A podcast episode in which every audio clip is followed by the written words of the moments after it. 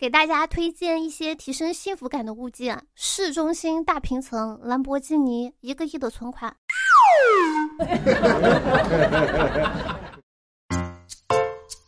Hello，手机那边亲爱的你还好吗？我是你们现实生活当中非常非常社恐的小仙女苏小萌。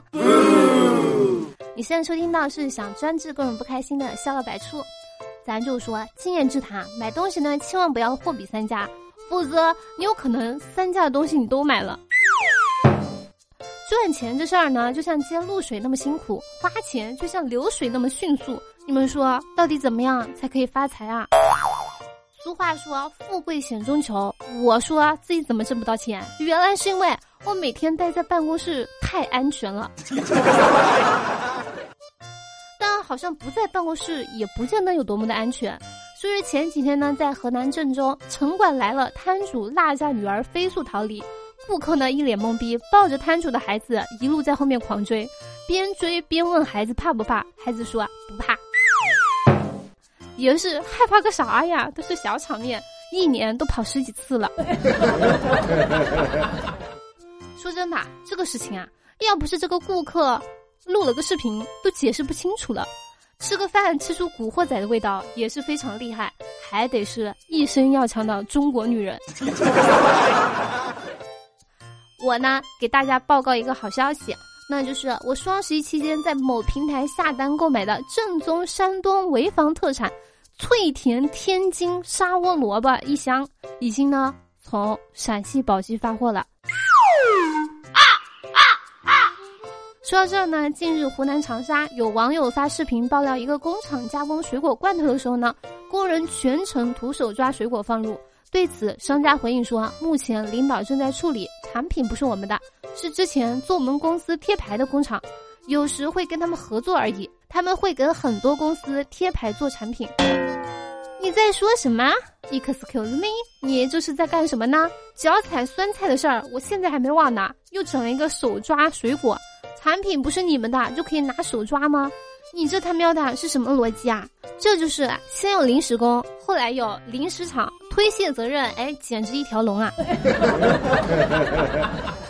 对于这些事情的发生呢，爱吃泡面、罐头啥的零食的我，只能说，我目前的生活状态只能有三种：中杯、大杯、超大杯。当然，这个杯是悲惨的悲，是悲伤蛙的悲。节目的开始，我不是说我社恐吗？这是真的，因为我发现现在的人啊都很社恐。所以近日，四川广元男子张某某从小性格孤僻，离家务工后呢，始终没有办法融入集体生活，先后从多家公司辞职，因为收入无法保证正常的生活，张某某呢只好回老家。但是在强烈的自尊心的驱使下，他选择在离家不远的一个动摇离群所居。离家三年的时间里呢，张某某毫无音信。直到最近，他突然联系家人要求转钱，可是家人通过多种方式都没有办法联系到他本人，于是呢就报了警。最终，警方在一处动摇当中找到了失踪的张某某。经过民警和家人的劝说，目前张某某表示愿意返回家中好好生活。咱就是说，我一整个震惊住了。这事儿要搁在古代叫做隐士，在现代抓回来还得上热搜。三年前，看来是在新冠元年进山的，问核酸乃不知有疫情，于是大惊。这回到家第一步，不得先张嘴捅一个棍子啊！不吹不黑，我真的太理解他了。但凡有一点办法，我也不想接触任何人啊。毕竟谁不爱桃花源呢？但是那啥，如果你也有同样的想法。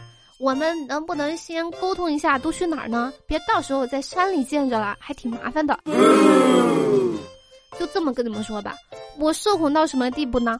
我刚刚走到客厅，看见扫地机器人正在干活，我怕他转过来跟我搭讪，马上就说你忙你忙，然后我就走了。你说什么？你说你不相信？好吧，我也不相信。我不信我能买得起扫地机器人。不过话又说回来，能在山洞里面待上三年不出来，这也确实是社恐到了一个新的高度。接下来各大卫视可以安排一档综艺节目《隐居吧社恐》，这个收视率肯定非常非常的高。说到做核酸呢，前段时间在云南，一个小伙排队做核酸，旁边的一个大哥排在一群雕塑后面，认真的看手机，也是想问，不知道大哥排了多久，但脾气呢一定是非常的好。他为什么就不怀疑这个队伍怎么一动不动呢？当然，如果前面的队伍要是动了，这就是个鬼故事了。看来今天能不能坐上，全取决于这个大哥的手机电量呀。所以，那手机就这么好玩吗？我也想玩一下，因为我的手机开始卡了。当然，好玩的还有下面的这只猫。前段时间呢，在江苏南京，一只黑色的大猫坠楼后呢，躲进了一家店铺，店主以为是国家二级保护动物舍利，于是呢就报警求助。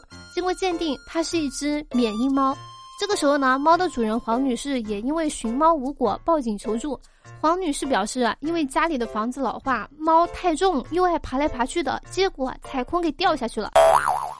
这件事情就是什么？一身肥膘爱登高，吃足踏空江湖飘，求入铁笼为哪遭？不是舍利，我是猫。怎么就不在被认错的时候叫两声呢？也不知道这件事算是猫生的耻辱还是高光时刻。本来缅因猫百般不愿意被人认成舍利，在看到舍利的待遇之后，算了算了，做个舍利也不是不行。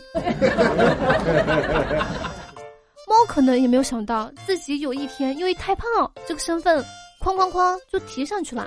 缅因猫差一点儿就进编制了，现在就是整个非常的后悔。每次刷朋友圈刷到帅哥美女，我都要感叹一句：成为我的好友是不是太委屈你们了？我何德何能啊？请你们继续发，千万不要删我。我表弟呢，明年就大学毕业了，他现在非常的迷茫。做一个普通的二本，去找工作吧，学历有点低；去搞说唱吧，这个学历又太高了。好了，接下来时间我们来看一下上期节目评论。上期节目沙发呢是两颗葡萄。然后谢谢我是你老婆呀，小陈睡不醒，帮节目辛苦的盖楼，爱你们比心啵啵啵。以上呢就本期笑料百出的全部内容，感谢你能从头听到尾。如果说喜欢的节目或者本人的话，记得点赞、转发、评论、打赏、打 call，一条龙服务哟。好了，本宝宝哔哔完了，我们下期节目不见不散，拜了个拜。